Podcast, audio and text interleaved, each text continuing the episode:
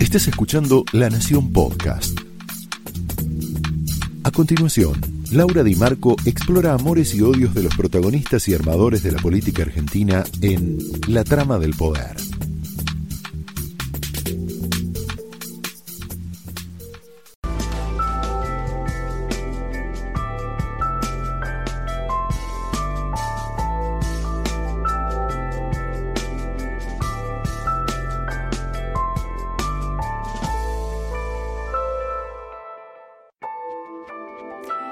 Hola, muy buenas noches. Bienvenidos a la trama de esta noche. En esta trama vamos a responder tres preguntas. Tres preguntas que marcaron la agenda de la semana. La primera es, ¿le dar el perfil a la reta para pelear contra la maquinaria K?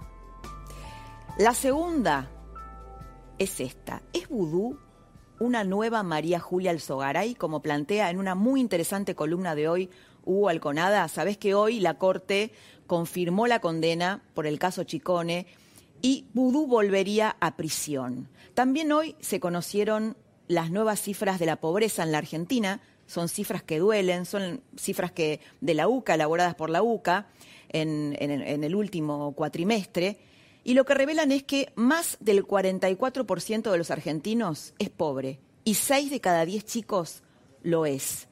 ¿Te acordás? Hace un año eh, nos dolía la cifra de que la mitad de los chicos eran pobres en la Argentina. Bueno, hoy esa cifra es un poquito más triste. La pregunta, la tercera pregunta que yo te quiero plantear es, ¿hay esperanzas para este país? Esta es una pregunta que queremos charlar con Guillermo Calvo, un economista de fuste, un gran economista que enseña, vive en Estados Unidos, enseña en la Universidad de Columbia y además ha convivido mucho con el actual ministro Guzmán. Le vamos a preguntar sobre todos los dilemas de la Argentina y por supuesto también sobre Guzmán.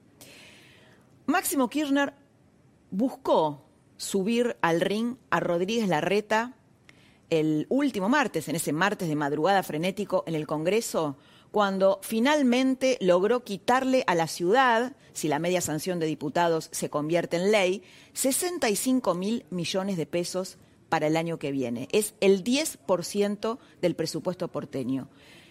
Te lo traduzco. La idea es desfinanciar y desgastar tres años antes a un candidato que tiene más de un 65% de aceptación popular en las encuestas y que podría ser un límite para un proyecto político que jamás archivó el Vamos por Todo. El otro día, me gustaría ver un poquito, verlo, verlo, te lo cuento, pero me gustaría verlo a Máximo, que lo veamos, a Máximo Kirchner. En la ciudad de Buenos Aires está la bendición de la ciudad de Buenos Aires. Pareciera que el que es jefe de gobierno llega presidente de la Rúa, Macri. Yo no sé si el actual jefe de gobierno será presidente o no de todos los argentinos. Ojalá sea el primer jefe de gobierno de hacer algo diferente a Macri y de la Rúa, porque cada vez que nos gobernó un jefe de gobierno de la ciudad de Buenos Aires, el país terminó endeudado y patas para arriba. Me decía una fuente muy importante de Juntos por el Cambio, aliado del PRO, me decía esto. Mira, Horacio quiere llegar esquivando, como Nicolino Loche, pero ahora se va a demostrar si puede y quiere calzarse los guantes. ¿Puede? ¿Quiere? Porque, a ver, es como si vos estás frente a una maquinaria que es como Hannibal Lecter, ¿te acordás el psiquiatra psicópata del silencio de los inocentes? Y vos le hablás de diálogo, de encuentro, de convivencia pacífica. Ni Alberto Fernández, que venía con otra lógica de poder, pudo lograr mantener el equilibrio frente a esa maquinaria de conflicto permanente que es el kirchnerismo. Y aún así, queriendo agradarlos, Alberto Fernández, ¿no? con tantos gestos como la apropiación del funeral de Maradona, mira cómo le reprocharon hoy los aliados chavistas. Están peleados ahí con, el presidente, el presidente de, de Argentina, así como tibio, no sé, ¿verdad? De tibio para frío uno lee algunas cosas y dice, Dios, ¿por dónde van? Ojalá, ojalá que se encuentren con Kirchner, con, la fuerza de, de Néstor Kirchner. Ojalá, se sienten que son superiores. Ojalá se encuentren con Néstor Kirchner, dice Diosdado Cabello. Bueno, el chavismo expresa eh, lo que en realidad piensa el kirchnerismo duro y no termina de decirlo, ¿no? Esto es lo que expresa. Del otro lado también lo critican a Alberto Fernández. Hoy hubo un duro editorial del diario británico The Economist, ahí lo estamos viendo, que describen a Alberto Fernández como un presidente sin plan.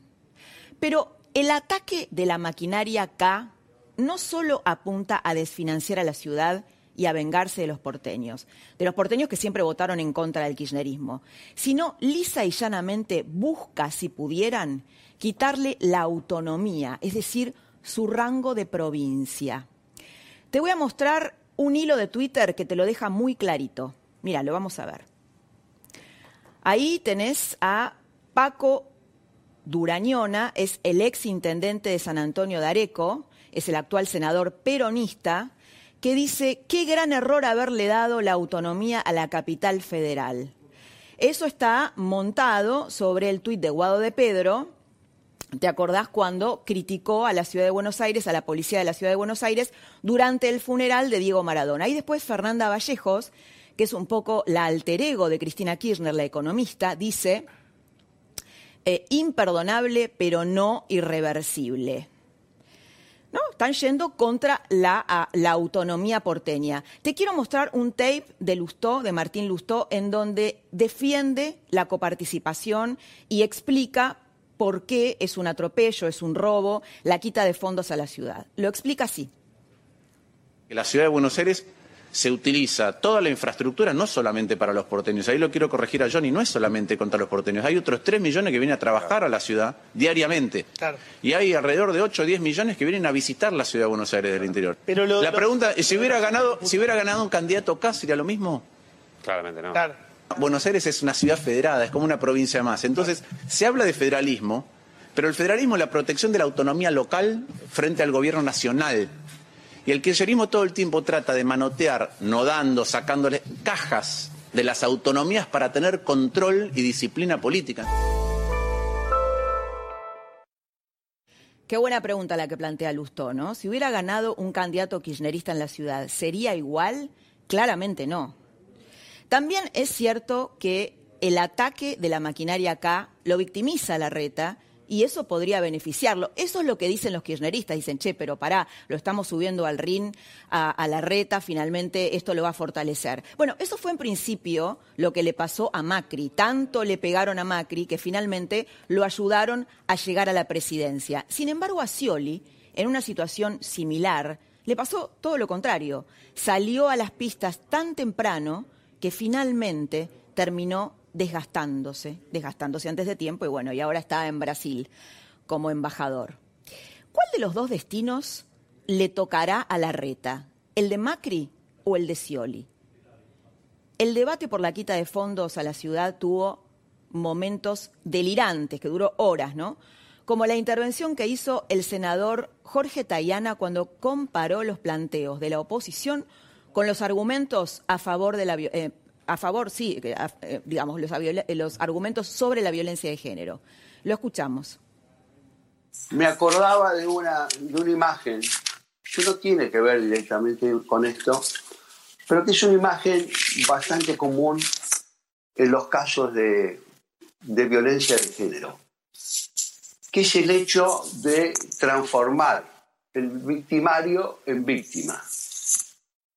Yo este, la maté porque me hacía la vida imposible, la maté porque hizo otra cosa. Y no entendía por qué me acordaba de eso.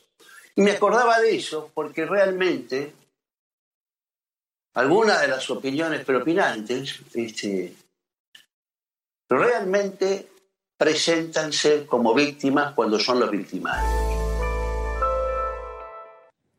Tayana, a ver, además de banalizar el tema de la violencia de género, hay que recordarle a Tayana que en los casos de violencia de género, el que eh, tiene el poder, el que ejerce el poder, es el más fuerte sobre la más débil, ¿no? Hay una relación ahí asimétrica de poder.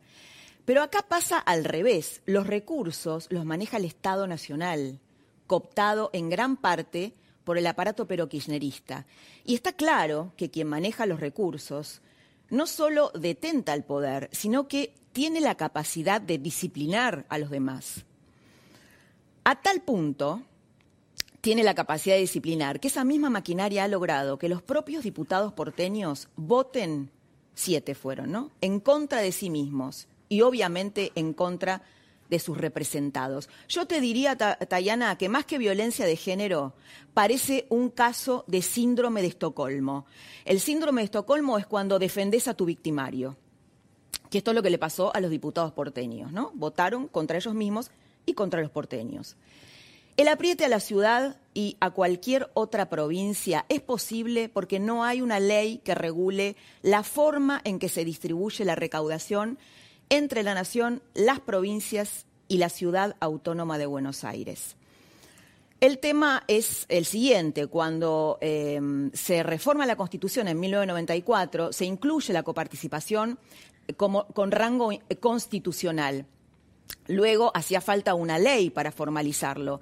Esa ley nunca, eh, nunca se llevó adelante, la política nunca se puso de acuerdo en esa ley, con lo cual no tenemos una ley que regule la relación entre provincias, nación y ciudad de Buenos Aires.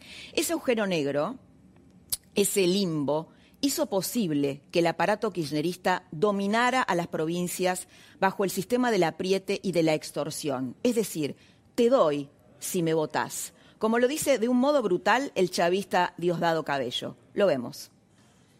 Y las mujeres van a estar al frente de esta batalla. Yo sé que es así. Yo sé que es la mujer la que se va a levantar tempranito, ¿eh? Y va a decir en la casa, epa, a levantarse con la Diana Carabobo porque hay que ir a votar. Claro, y el que no vota no come. Para el que no vote no hay comida. Si no me votás no tenés recursos, ¿no? Sería algo así. La noticia judicial más importante del día y un dato político crucial en la trama del kirchnerismo es que Amado Vudú podría volver a la cárcel porque hoy la Corte Suprema, por unanimidad, esto es un dato importante, le confirmó la condena a cinco años y diez meses de prisión por haber intentado quedarse con el 75% de de las acciones de la imprenta Chicone, que fabrica papel moneda, la máquina de fabricar billetes. ¿A cambio de qué? de solucionar sus problemas fiscales cuando estaba en el poder. Hay una, una columna muy, muy interesante de Hugo Alconada que dice que en realidad Vudú es un poco la réplica de María Julia Alzogaray. ¿Te acuerdas que María Julia Alzogaray fue la única en ir presa de toda la trama menemista de los 90? Y que era de eh, la UCD, de una fuerza liberal. Bueno, con Vudú se replica lo mismo. Fíjate que eh, Vudú eh, no es peronista, es el único que podría pagar con la cárcel toda la trama de corrupción kirchnerista, es decir, podría ser un chivo expiatorio no porque sea inocente, sino porque pareciera haber un pacto entre peronistas, ¿no? Hay una mayoría en la Corte Suprema de Justicia de jueces que responden o que están ligados al peronismo, y es como si hubiera una trama que protege a los peronistas, ¿no? Se dio con María Julia Alzogaray, se da ahora con vudú que no es del palo y que de algún modo el kirchnerismo podría entregarlo. Esta es la tesis de Alconadamón y me resulta muy interesante. Vemos el tape, kirchnerismo y justicia. Vengo a asumir un compromiso que jamás quebraré. ¿Por qué se armó todo esto? En este tiempo de la Argentina en el que nos toca gobernar. Seguramente este tribunal, que es un tribunal del lawfare, que seguramente tiene la condena escrita. Venimos a ponerle fin a la designación de jueces amigos. A mí me absolvió la historia y me va a absolver la historia. A la manipulación judicial. Y son ustedes, los jueces, los que se convierten en el ariete de este flagelo, que es identificar a la política y a los cambios en un país con la corrupción. Que la figura del arrepentido es definitivamente malo, porque es un, porque es un sistema de compra-venta de declaraciones. No, bueno, es un sistema de... Compra-venta de declaraciones. No, no se compra. Compra-venta de declaraciones. sí, sí. ¿Qué grieta? No es ninguna grieta. A la utilización política de la justicia. El lawfare es la articulación de los medios de comunicación y del poder judicial para perseguir a dirigentes políticos, a líderes políticos. En la Argentina hay detenciones arbitrarias que no deben seguir ocurriendo. Tienen siempre que ser condenados por corruptos los peronistas. Y al nombramiento de jueces dependientes de poderes inconfesables de cualquier naturaleza. No soy amiga de Lázaro Báez, nunca fui amiga de Lázaro Báez. Hemos visto persecuciones indebidas y detenciones arbitrarias inducidas por quienes gobiernan y silenciadas por cierta complacencia mediática. Es interesante ahí, ¿viste? Porque Cristina dice, siempre tienen que ir presos por corruptos los peronistas. Y es justamente al revés. Nunca van presos por corruptos los peronistas. Los que van presos son los otros, ¿no? Eh, esto es lo que te estaba diciendo de Vudú o de María Julia Alzogaray, que de algún modo fueron chivos expiatorios, ¿no? Es muy reveladora la respuesta de Vudú a la decisión de la Corte, que hoy hizo un Zoom con militantes kirchneristas, y le reprochó muy duro a Alberto Fernández, lo está culpando, eh, de no haber hecho nada por detener eh, el lofer. Lo vemos. El problema no, no soy yo, ni Debido, ni Milagro.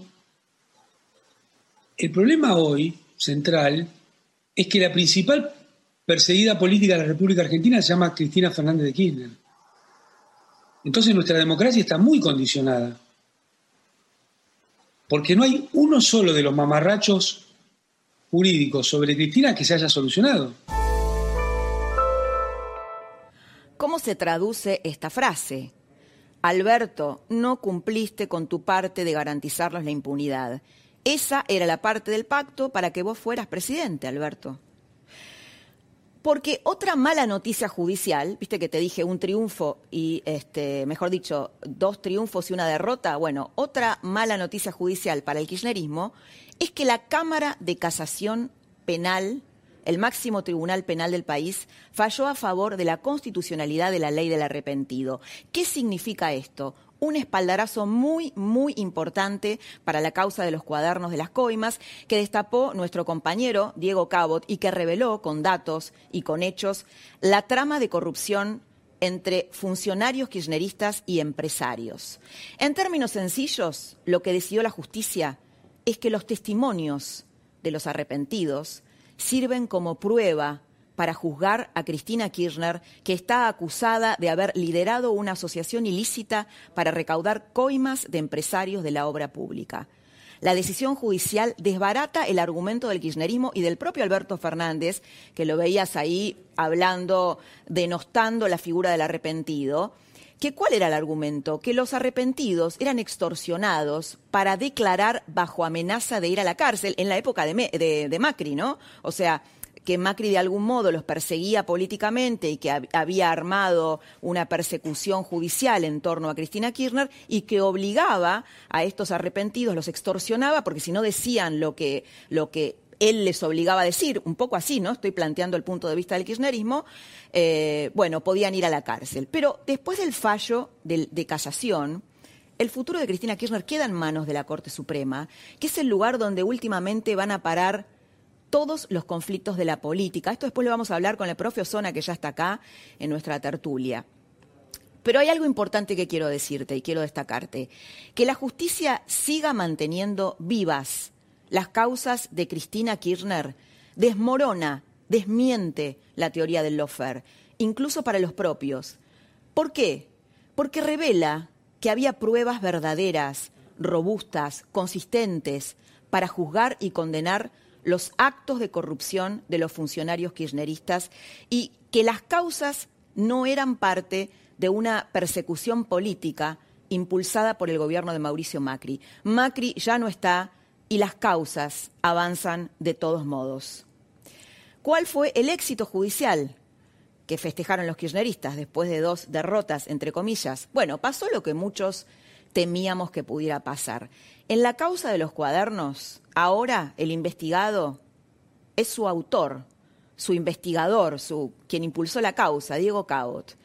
Increíblemente, ¿no? O sea, si los kirchneristas volvían era como, como clavado que esto podía pasar.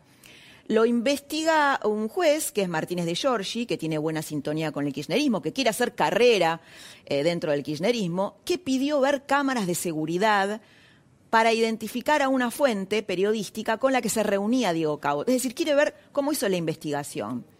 Es una medida abiertamente inconstitucional porque nuestra Constitución protege el anonimato de las personas que nos informan a los periodistas en el marco de una investigación periodística, de una nota, de una crónica, de lo que sea. Es decir, protege el anonimato de las fuentes. Imagínate, ¿quién te va a contar algo importante o quién va a hacer una denuncia importante si no estuviera protegido por el anonimato? Bueno, el juez Martínez de Giorgi quiere ir en contra de la Constitución. La trama de esta noche arranca con esta tertulia. ¿Cómo le va, profe? Muy bienvenido. ¿Cómo estás, Laura? Muy bien, Un muy gusto. bien, muy bien. Bueno, tenemos una tertulia, ¿todo bien, profe? Todo muy elegante, perfecto. ¿eh? Tenemos esta, la- nuestra tertulia con Malbec, con Los Haroldos, Vinos Finos con Ángel, Los Haroldos State, mucho más de lo que esperás.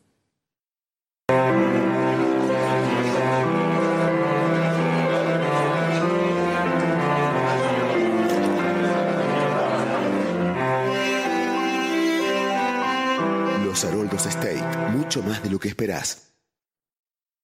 Ahí viene Jorge. Bueno, y ya lo tenemos, lo tenemos al profe Osona, eh, nuestro profe de siempre, y lo tenemos a Claudio Suchovicki, que se ha tomado como unas vacaciones, una veda mediática como Moria Kazan. ¿Cómo le va, Sucho? Todo muy bien. Es que es más lindo ser espectador que estar ahí y, y exponerse. Ay, muy ay. lindo, muy. eh, festejo la facha hoy del profe Jorge Osona, interesante escucharlo. Y también te escuchaba, te ayudo a vender el programa. Muy bueno que esté Guillermo Calvo, ¿eh? muy interesante para escuchar. Bueno, bueno, me- muchas gracias. Se te Bueno, extraña, Sucho. Se te extraña y también es muy interesante escucharte a vos y por eso estás acá. Y te queremos preguntar algo que afecta al bolsillo de la gente, sobre todo de los porteños. La pelea nación-ciudad. Eh, le han pegado un tarascón a Rodríguez Larreta, 65 mil millones de pesos para el año que viene, si es que todo sigue así. Va a haber más impuestos para nosotros. ¿Cómo y de qué manera nos va a afectar? Claro, eh, hiciste una perfecta descripción de la pelea política y del espacio político. Pero en realidad los que viven en la ciudad de Buenos Aires son los que van a pagar el pato. Siempre me gusta, y desde el lado económico, tratar de entender quién va a pagar la cuenta. Eh, hay un viejo dicho económico que dice lo siguiente, si vos estás en una, mo- en una mesa de negociación y a los 10 minutos no te diste cuenta quién lleva la peor parte, ese sos vos. Y en ese caso, en esto, el que lleva la peor parte claramente es el usuario que vive en la ciudad de Buenos Aires, porque menos recaudación es menos servicio. Primer afectado, obra pública. La obra pública es necesaria, no solo porque da trabajo, sino porque aumenta la infraestructura para que vos puedas vender más, llegar más rápido al puerto, para que no tengas congestión de tránsito. Uno de los fuertes costos que tiene la Argentina, aparte del impositivo, es la debilidad de la infraestructura. ¿Cuánto tardás para llegar al puerto? ¿Cuánto tardás para hacer 10 kilómetros? ¿Cuánto tardás, en todo caso, por los pasos niveles debajo del tren? Y si te agarra una vía del tren, podés perder lo más sagrado que tenemos todos, que es el tiempo, aparte de dinero. Entonces, en ese contexto ya tenés el anuncio, pero creo que en toda la Argentina y en la ciudad de Buenos Aires también, de menos obra pública. Eso dinamiza obreros también, ¿no? Sí, claro. Dinamiza un montón de industrias. Y el obrero no es que vuelve a comer a su casa. Come ahí en el bar del lugar donde está, en, en- o, en, Claro, en consume. ¿no? Eh, dispara la rueda del consumo. Por eso me parece que independientemente de los egos, de la pelea política, uy, voy a tener más votos, soy víctima de esa estrategia, otra vez se están olvidando de la gente, que es el que paga el pato. Y siempre digo, bueno, tampoco jueguen con fuego, porque algún día se van a enojar. Ya pasó en muchos países, ¿no? Donde la gente dijo, basta, ustedes están discutiendo espacios de poder, pero con mi calidad de vida, yo pago la cuenta. Explícale a, a los chilenos. Eh, Claudio, quiero, eh, quiero este, mm, eh, introducir un poquito a Jorge Liotti porque quiero que me cuente un poquito la encrucijada, o sea, meter la pata política, ¿no? En la que está la reta. Yo recién, bueno, en el editorial planteaba, ¿le da a la reta el perfil para pelear contra la maquinaria kirchnerista en el 2023? Con, con, con estos modales, poniendo la otra mejilla, sin saber que el peronismo lo iba a traicionar en, en diputados, él estaba convencidísimo que, que Schiaretti, el gobernador cordobés, este, lo iba a apoyar. está en un momento crucial de esta etapa preliminar hacia la carrera presidencial. Falta mucho, pero está claro que lo que era el plan original de la reta voló por el aire, que era mantenerse con un bajo perfil. en- Esquivando como Nicolino Loche, como diría Exacto, en plan maratonista, para llegar al 2023 y en parte la pandemia le había aportado una visibilidad inesperada para él. Yo creo que pasado el, el temor central, el kirchnerismo focaliza ya no solo desde lo discursivo, sino desde los hechos. Yo creo que lo que vimos en estos estas pocas semanas es un indicio de lo que va a seguir pasando, que es el kirchnerismo va a desgastarlo donde más lo complica, como decía recién Claudio. Ahora, yo creo que lo que está haciendo el kirchnerismo es eligiendo, o sea, castigando al porteño, beneficiando a su electorado, que es el bonaerense, porque en el fondo lo que va a ocurrir es una parte de transferencia a la provincia. Y entonces acá yo creo que aparece un dilema muy importante para la reta, que es identificar si lo que hasta ahora le ha servido como estrategia para ser el, el dirigente político con mejor imagen a nivel nacional, incluso en parte de la provincia de Buenos Aires, le sirve para la etapa que, que viene. Y ahí sí tomo los datos que vos decís, Laura, en esta semana en el Congreso no tuvo las esas yo te diría esas alianzas periféricas con las que él en algún momento fantaseó. Mañana Eh, eh, yo te diría que es peor aún. Él estaba convencido que iba a tener apoyos que no tuvo. ¿no? sí, se había apoyado en que Schiaretti no había firmado la solicitada, de que en No, había hablado con Schiaretti. Totalmente. Eh, que Massa por ahí no le iba a jugar tanto. Bueno, mañana también va a haber una imagen que va a reflejar también esto. Se va a firmar el consenso fiscal, donde va a haber 22 gobernadores, entre ellos los tres radicales que están adentro, no van a firmar la Reta y Rodríguez. Entonces, a mí me parece que empieza a aparecer una discusión interna dentro del larretismo, te diría, si esto existiera, Sí. que es, che, ¿hay que seguir como hasta ahora o hay que pasar otro estadio? Hasta ahora la reta dice, sigamos como hasta ahora, hay que construir algo distinto, hay que ver si le alcanza para no Sí, le desgastarse. alcanza, exacto. Bueno, vamos a invitar, eh, Sucho, Liotti y Profe Osona, a un invitado de lujo, que es el economista Guillermo Calvo, que está ahora en eh, Estados Unidos, vive en Estados Unidos y enseña en la Universidad de Columbia, la misma donde eh, trabajó el ministro Martín Guzmán. ¿Cómo le va, Guillermo? Buenas noches. Eh, muy bien, gracias. Un gusto saludarla.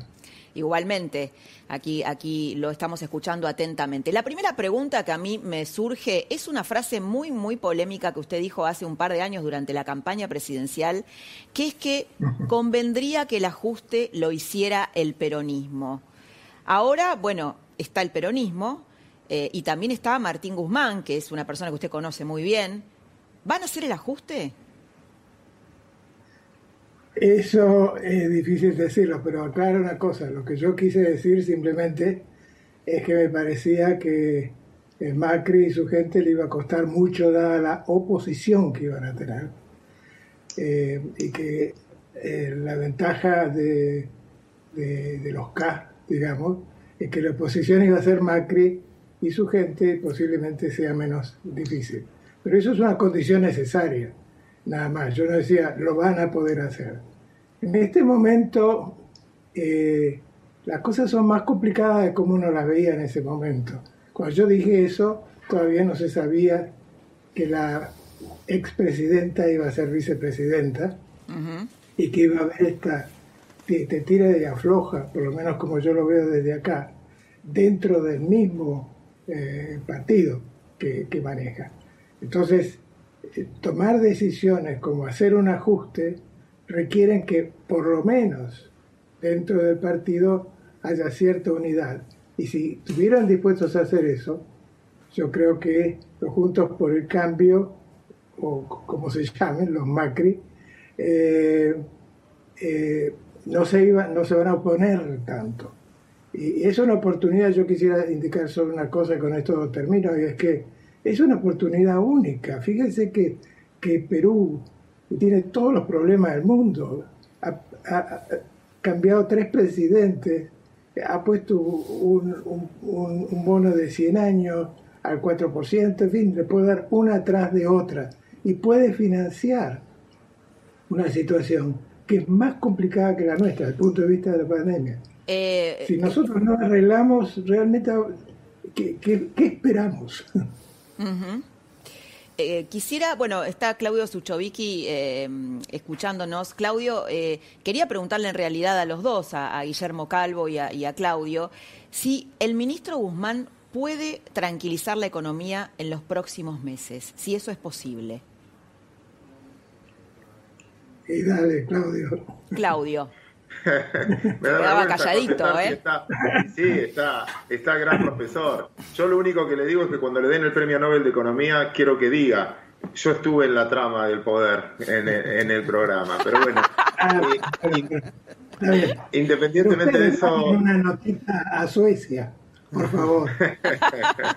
Se la vamos a mandar, claro que sí. La pandemia, no sé. Se va a dar, Guillermo, se va a dar. El, el punto que quería marcar es, no sé si es económico. Eh, recién eh, Guillermo lo marcaba. Se conocieron los crecimientos de este trimestre. Brasil tiene el mejor crecimiento que tuvo de los últimos 15 años. El trimestre, no obviamente que después de una caída violenta. Perú fue la economía latinoamericana que más creció, más allá del problema político más grave que el nuestro. Estados Unidos tuvo un rebote económico con una grieta fenomenal, ni siquiera el presidente reconoce la derrota o lo que fuera. Es decir, Claudio, vos decís parece- que, por ejemplo, que el hecho que eh, Alberto y Cristina no se hablen, eso no debería influir significativamente en la economía? Porque me parece que Mira, Guillermo está diciendo me otra parece cosa, más ¿no? profundo. Me parece, me parece mucho más profundo, a eso voy. ¿Por qué no sé, esos países que tienen muchos problemas políticos, los mercados tienen comprador, o sea, pueden colocar deuda? Y yo creo que tienen expectativa de cambio futuro. Ajá. Cuando el precio de un activo de hoy no refleja el presente, refleja las expectativas futuras que vos tenés si va a mejorar o no mejorar. Y yo creo que en Argentina es mucho más profundo que el lado político, la sociedad, porque los cambios se van a dar si la sociedad quiere que se dé.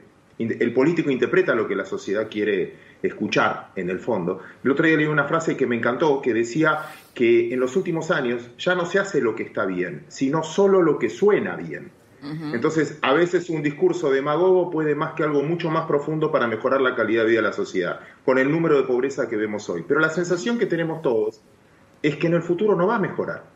Por lo tanto, me parece, por eso digo que es mucho más profundo que Bueno, un ministro hoy yo estaba viendo encuestas, veía una de Mariel Fornoni y preguntaba, le preguntaba eso a la gente. Y primero la mayoría de la gente identifica, pero por lejos, la situación económica es la mayor preocupación. Y después cuando le preguntaba si creían que iba a mejorar, la mayoría decía que no. Es un solo segundo y, y le quiero, quiero escuchar a Guillermo, un solo segundo, que a lo que vos decías eh, recién, ¿no? ¿Qué sabemos? Yo no sé lo que... eh, hay muchas cosas que no sé, pero hay cosas que ya sabemos que no van a suceder. La inflación el año que viene va a ser bastante más alta que la de este año. Porque este año tuviste cuarentena, muchas cosas no subieron, la del próximo año va a ser mayor. La pérdida real del salario va a ser mayor. El poder de acceso a la gente al consumo va a ser mayor. La inversión fue mucho menor. Por lo tanto, el abastecimiento me puede mejorar un poco el consumo por algún rebote económico. Pero no voy a tener abastecimiento porque no puedo importar, porque no puedo producir, porque el costo es muy alto. Esa sensación, al menos es mía, que es, es- es lo que yo estoy viendo de la economía, me genera tantas dudas del futuro que no sé si esto lo resuelve un ministro de Economía. Esa era mi respuesta. Profesor bueno, lo siempre que los lo ministros de. Economía están a, a merced de, de los políticos. Eh, yo creo que Guzmán entiende perfectamente esta economía desde el punto de vista formal. No hay ninguna confusión ahí, no es una persona eh, que esté razonando sin una buena base eh, económica. eh, así que uno puede estar en desacuerdo con algunas medidas, pero sabe perfectamente que tiene que hacer un ajuste ahora. No queda otra. El problema se vio desde el principio. Eh, la diferencia entre nosotros, eh, por eso, para sintetizar, yo estoy de acuerdo con lo que dice Claudio.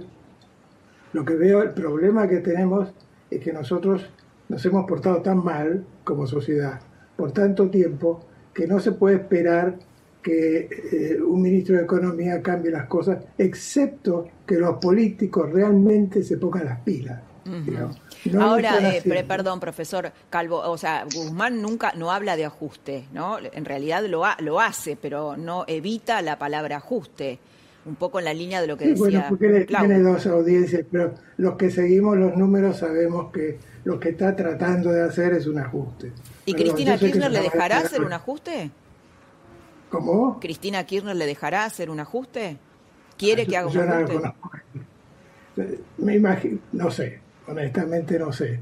Yo creo que ella quiere que las cosas anden y cualquier economista le va a decir, porque es trivial, esto, esto no, no es una cuestión profunda. Es así, porque no hay plata porque para poder crecer y sacar a la gente de la pobreza hay que invertir. Esto lo han escuchado todas las veces. Es decir, recientemente los economistas todos dicen lo mismo. Y es raro encontrar economistas que digan lo mismo. Que los economistas nos, somos famosos porque nos peleamos mucho entre nosotros. Pero es curioso, la Argentina es uno de los pocos lugares donde yo llego y he hablado con gente que antes eh, nos peleábamos y ahora de golpe estamos todos de acuerdo, es muy aburrido.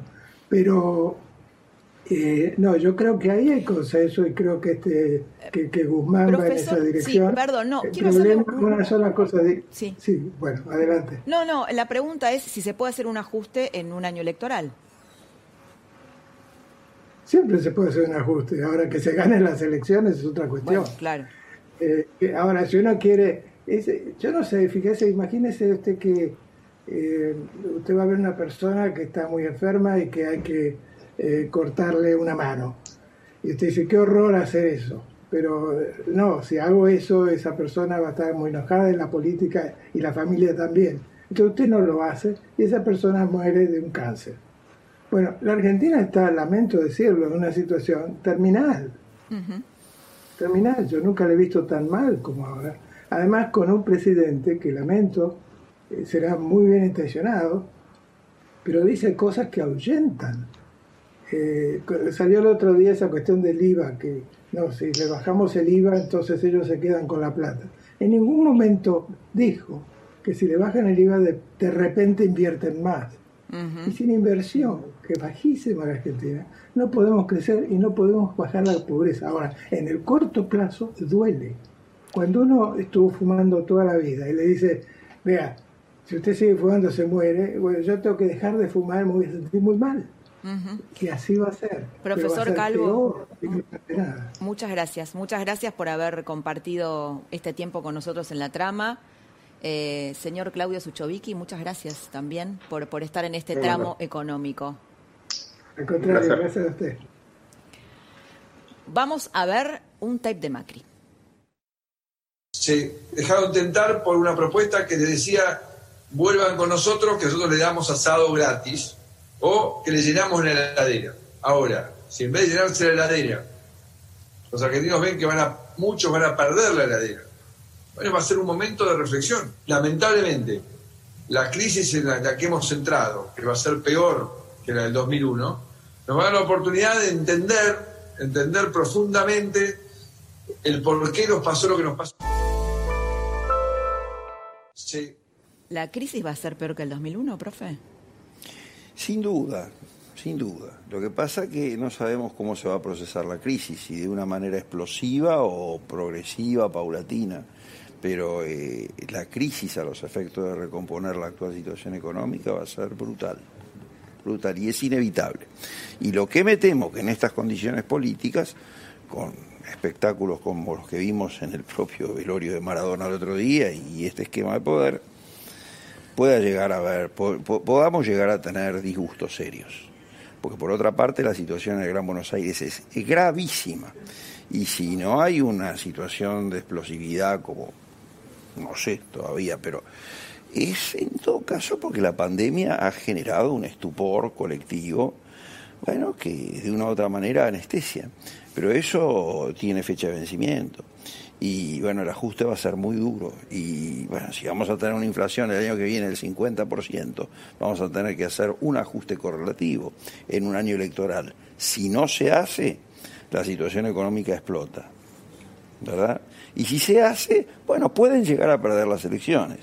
Ahora. Bueno, hoy hubo una novedad sobre el tema de las jubilaciones que Cristina quiere volver con su fórmula, ¿no? Desarmando, desautorizando el trabajo que hizo Alberto Fernández. Deshizo en lo que el, Alberto Fernández y la comisión del Congreso estuvo elaborando durante dos meses.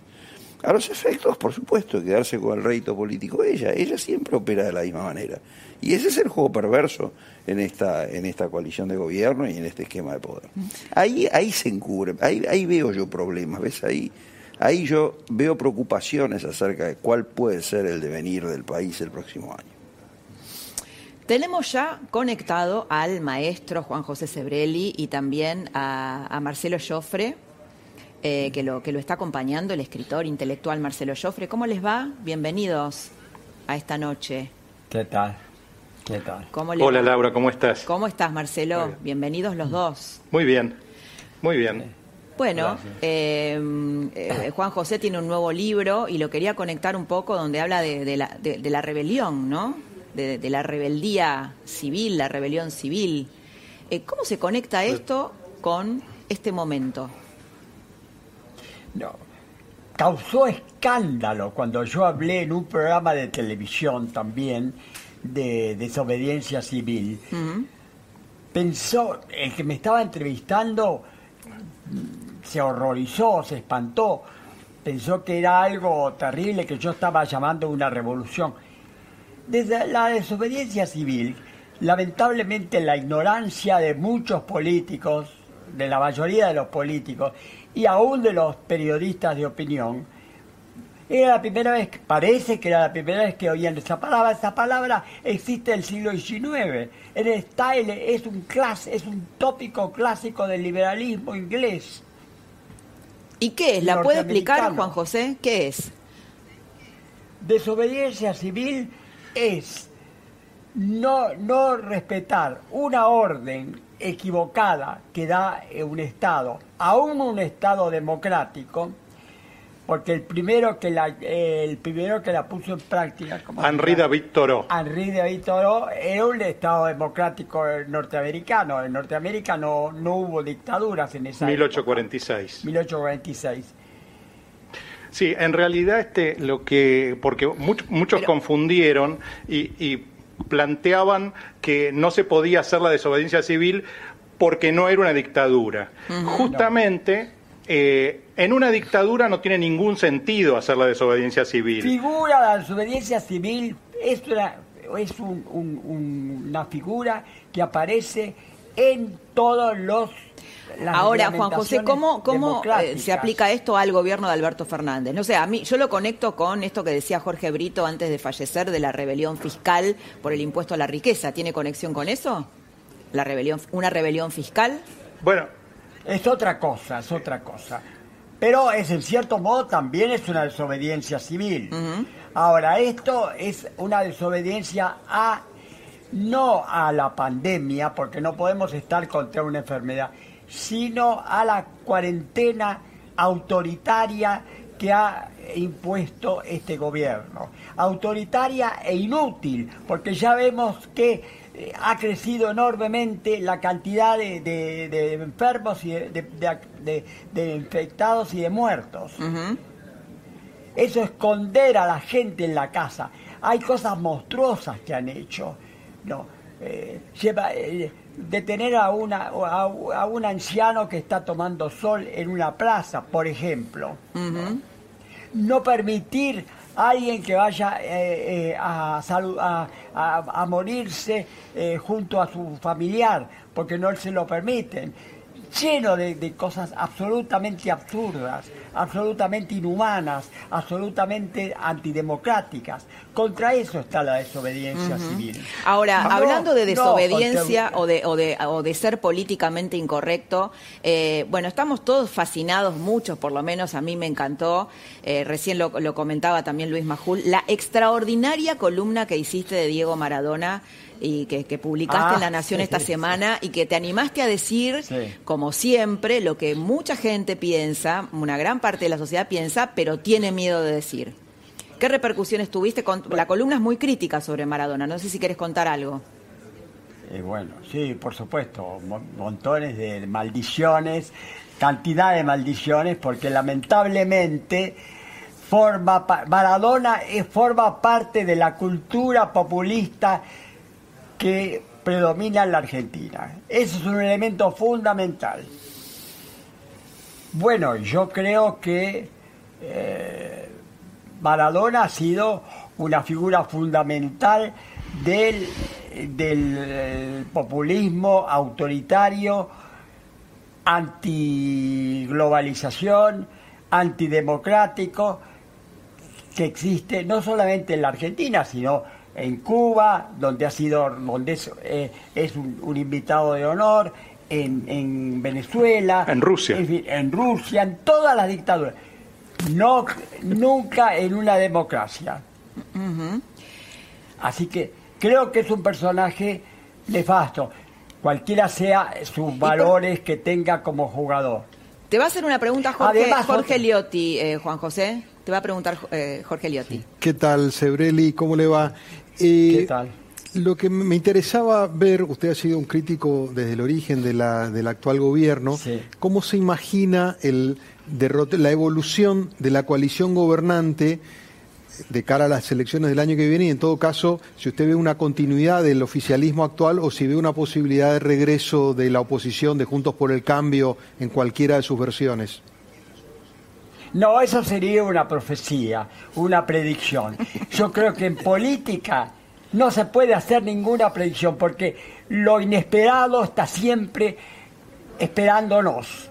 Y menos, menos aún en el mundo actual donde todo es tan inestable y menos aún que el mundo en la Argentina, donde la incertidumbre es total, donde tenemos un presidente, por ejemplo, que, que se contradice en una misma frase. Dice una frase, hace un respiro, la primera parte de una frase dice una cosa y la segunda parte de la frase dice todo lo contrario. Es decir, que es imposible. Nunca se ha llegado a un grado tal de anarquía y de caos. Te va a hacer una pregunta, Juan José, eh, el profesor Osona, el profesor Jorge Osona. ¿Qué tal, Juan José? Este, ¿cómo Hola? ¿qué tal? Qué gusto verlo. ¿Qué tal? Eh, una pregunta acerca de cómo usted ve de cara a los próximos tres años la evolución de este esquema de poder, porque verdaderamente, viendo lo que ha ocurrido durante el último año, es difícil imaginar un desenlace feliz o algún tipo de desenlace No, tranquilo, ¿no? Eh, de, de todo un este desenlace proceso. feliz, decididamente no. Ahora, ¿cuál va a ser el desenlace? Vuelvo a repetir, es imposible de saberlo. Es imposible de saberlo porque el, peronismo está dividido ya no solamente en dos partes, Cristina y, Fernando, sino en 20.000 partes, porque los, los gobernadores son una cosa, los diputados son otra cosa, los está completamente caotizado el peronismo. Y el peronismo justamente, si existió y duró tantos años, es por dos cosas. Por la unidad absoluta bajo un líder carismático. Porque esa es la definición misma del populismo. Un líder carismático, una unidad total de, de pensamiento y de doctrina y una obediencia y respeto total. Eso no existe hoy, por primera vez. Juan Y José, además- muchas gracias. Te- muchas gracias. Tenemos que hacer irnos a, a un, a un corte y te agradecemos muchísimo, muchísimo que hayas estado aquí en la trama y hayas explicado este concepto de desobediencia civil. Marcelo Joffre, muchas gracias a vos también. Y, y Bueno, gracias. lean el libro de Juan José, el nuevo libro de Juan José, que es excelente. Nos vamos a un corte y volvemos en un ratito.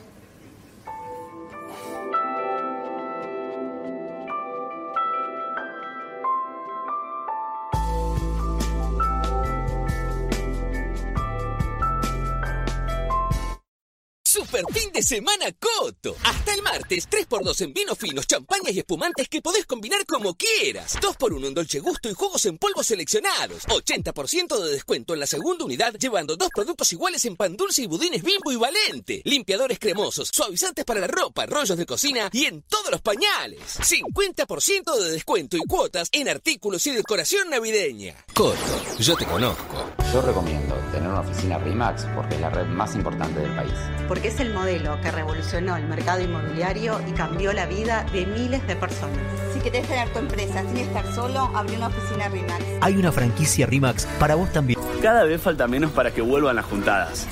Para participar de la promo de Gancia, solo tienen que escanear el QR de la botella o mandar el número de lote y hora por chat. Pueden ganar cientos de premios increíbles. Gancia, siempre. Volvió el Black Carrefour. En estas fiestas, anticipa tus compras. Hasta el martes, aprovecha 2x1 en marcas de golosinas, cápsulas de café y pan dulce. 80% de descuento en la segunda unidad en marcas de snacks, galletitas, shampoo y helados. Con mi Carrefour, 50% de descuento en la segunda unidad en vinos, sidras y espumantes. Y más en carrefour.com.ar.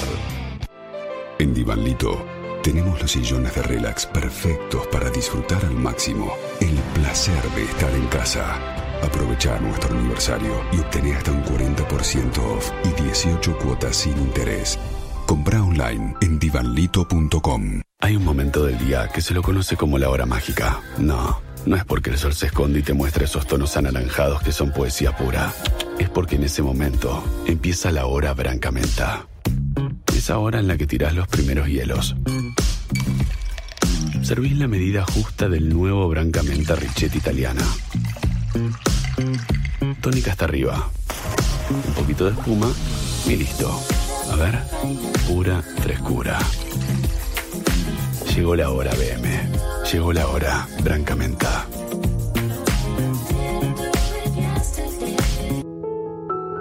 La familia de Frank, el pueblo de Milcaut, quiere decirle algo a la tuya.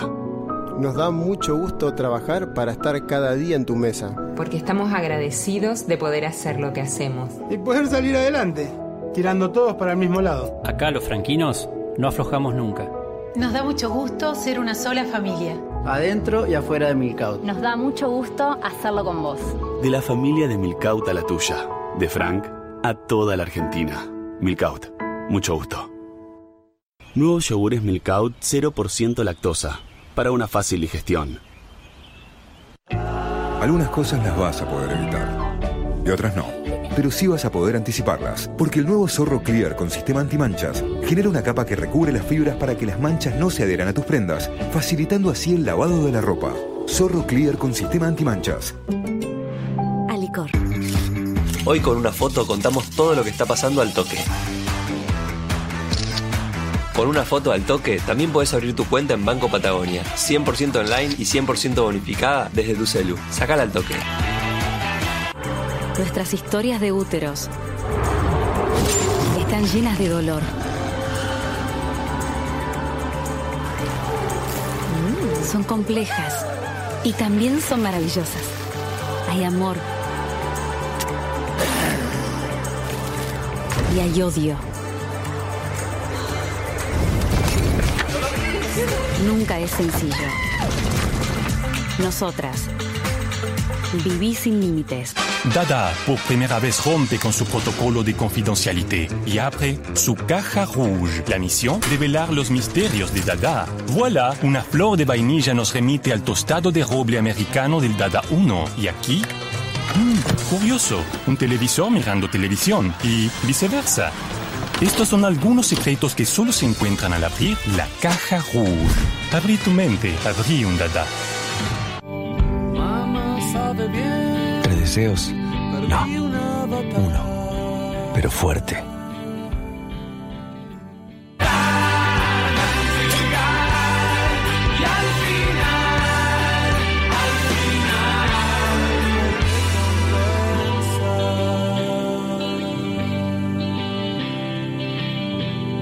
...130 años deseando lo mismo... ...hacer realidad el sabor del encuentro. ¿Qué es el bienestar? Estar bien no se describe con palabras, se siente. Buscamos bienestar para estar bien. Bien sanos, bien seguros, bien tranquilos, bien en todo. Por eso, decidimos darte más que medicina. Somos el grupo Sancor Salud, con servicios para tu bienestar. Bienvenido Grupo Sancor Salud. Bienestar para estar bien. Atom Protect, la mascarilla que elimina el coronavirus. Lo más avanzado en protección para toda la familia. Mascarilla Atom Protect te cuida mejor. www.atomprotect.com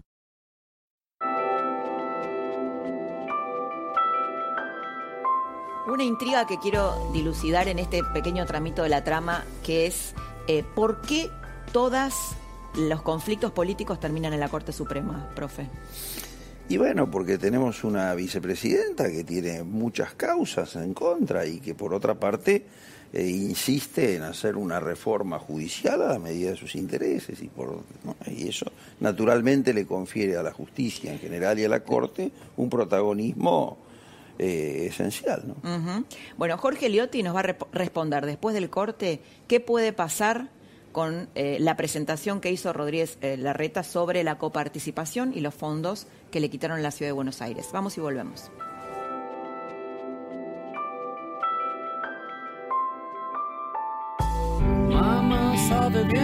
Tres deseos. No.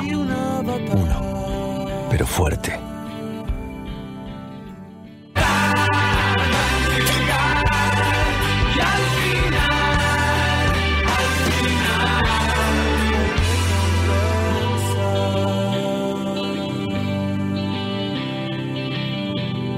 ...130 años deseando lo mismo...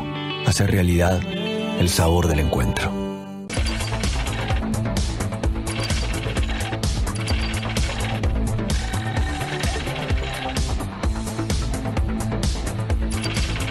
Estudia en Universidad KS. Abierta la inscripción 2021. Hace 15 años nacían las gemelas. Son lo más importante de mi vida. Hace 15 años arranqué la empresa. Empecé a poquito, pero fuimos creciendo. 2005, qué buenas vacaciones. Oh, qué divertido. La carreta, campeones 2005. Hace 15 años nos casamos. Una fiesta tremenda. Todos tenemos una historia. Gracias a vos, nosotros estamos escribiendo la nuestra hace 15 años en el país. RIMAX, mucho más que mudarte. Dada por primera vez rompe con su protocolo de confidencialité y abre su caja rouge. La misión, develar los misterios de Dada. Veamos qué propone este particular objeto un pequeño extracto de nuestro roble francés que aporta las notas a especias, canela y coco del Dada 3. Y por aquí, un ave hace volar su imaginación. Estos son algunos secretos que solo se encuentran al abrir la caja rouge. Abrí tu mente, abrí un Dada. Algunas cosas las vas a poder evitar y otras no. Pero sí vas a poder anticiparlas, porque el nuevo Zorro Clear con sistema antimanchas genera una capa que recubre las fibras para que las manchas no se adheran a tus prendas, facilitando así el lavado de la ropa. Zorro Clear con sistema antimanchas. Alicor. Este 3 y 4 de diciembre adelantamos la Navidad en tiendasuperviel.com. Compra tus regalos con hasta 30% off en productos seleccionados con tarjetas de todos los bancos. Y pagar hasta 12 cuotas sin interés con tus tarjetas Superviel de crédito. Tienda Superviel, tus compras online. La familia de Frank, el pueblo de Milcaut, quiere decirle algo a la tuya. Nos da mucho gusto trabajar para estar cada día en tu mesa. Porque estamos agradecidos de poder hacer lo que hacemos. Y que se mantengan las buenas costumbres. Disfrutando las cosas simples y auténticas. Esa es la mejor receta. Como nos enseñaron nuestros abuelos. Acá en Frank nos criaron así. De la familia de Milcaut a la tuya. De Frank a toda la Argentina. Milcaut. Mucho gusto. Nuevos yogures Milkout 0% lactosa, para una fácil digestión. Es un verano diferente. Los planes han cambiado. Los viajes son distintos. Las aventuras son de otra manera. Sí, es un verano diferente, pero mis ganas de sol son las mismas. Y nuestras ganas de protegerte también. Eastin, love your skin. Tito le pregunta a Caro si eso que está tomando es la nueva Andes Origen Miel. Caro le dice que sí, pero que no entiende la pregunta, porque claramente la lata dice Andes Origen Miel. Tito le dice que el problema es que él está viendo la lata de atrás. Caro le dice, atrás también dice Andes Origen Miel. Hay un silencio. El aire se corta con cuchillo. Caro dice, qué ping-pong dialéctico fascinante estamos teniendo, ¿verdad? Los dos se miran. El gato se va brinda.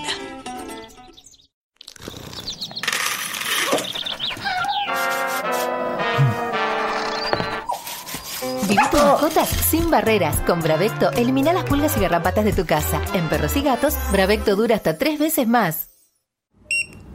Toque de Naranja X. Presenta la pregunta. ¿Aceptas tarjeta? Tarjeta, tarjeta, tarjeta.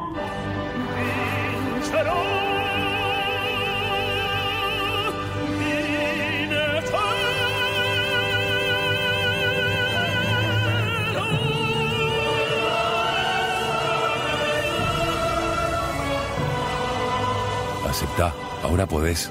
Con toque de naranja X, podés cobrar con todas las tarjetas y acreditar tus ventas de inmediato. Además, podés aceptar pagos contactless con chip o banda.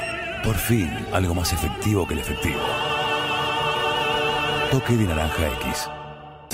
Volvió el Black Carrefour. En estas fiestas, anticipa tus compras. Hasta el martes, aprovecha 2x1 en marcas de golosinas, cápsulas de café y pan dulce. 80% de descuento en la segunda unidad en marcas de snacks, galletitas, shampoo y helados. Con mi Carrefour, 50% de descuento en la segunda unidad en vinos, sidras y espumantes. Y más en carrefour.com.ar.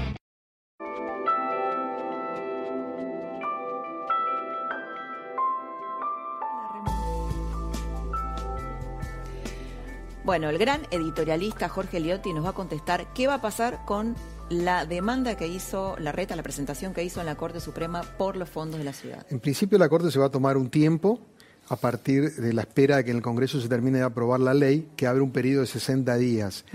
Me da la impresión de que se encaminan a algún tipo de resolución salomónica, abriendo una instancia de negociación. La Corte no le gusta fallar en cuestiones políticas porque entiende que la política es la que debe resolver en parte la, la respuesta a tu pregunta de por qué todo termina en la Corte, porque la política no lo puede resolver en el gobierno de la ciudad no tienen grandes expectativas, pueden ganar un poco de tiempo, pero no creen que por esa vía terminen reponiéndole el dinero que el gobierno nacional le recortó.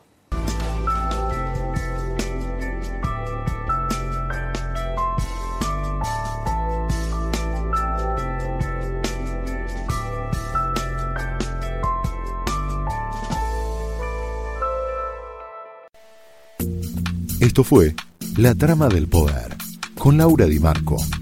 Un podcast exclusivo de La Nación. Escucha todos los programas de La Nación Podcast en www.lanacion.com.ar. Suscríbete para no perderte ningún episodio. Estamos en Spotify, Apple Podcast, Google Podcast y en tu reproductor de podcast favorito. Seguí escuchando La Nación Podcast.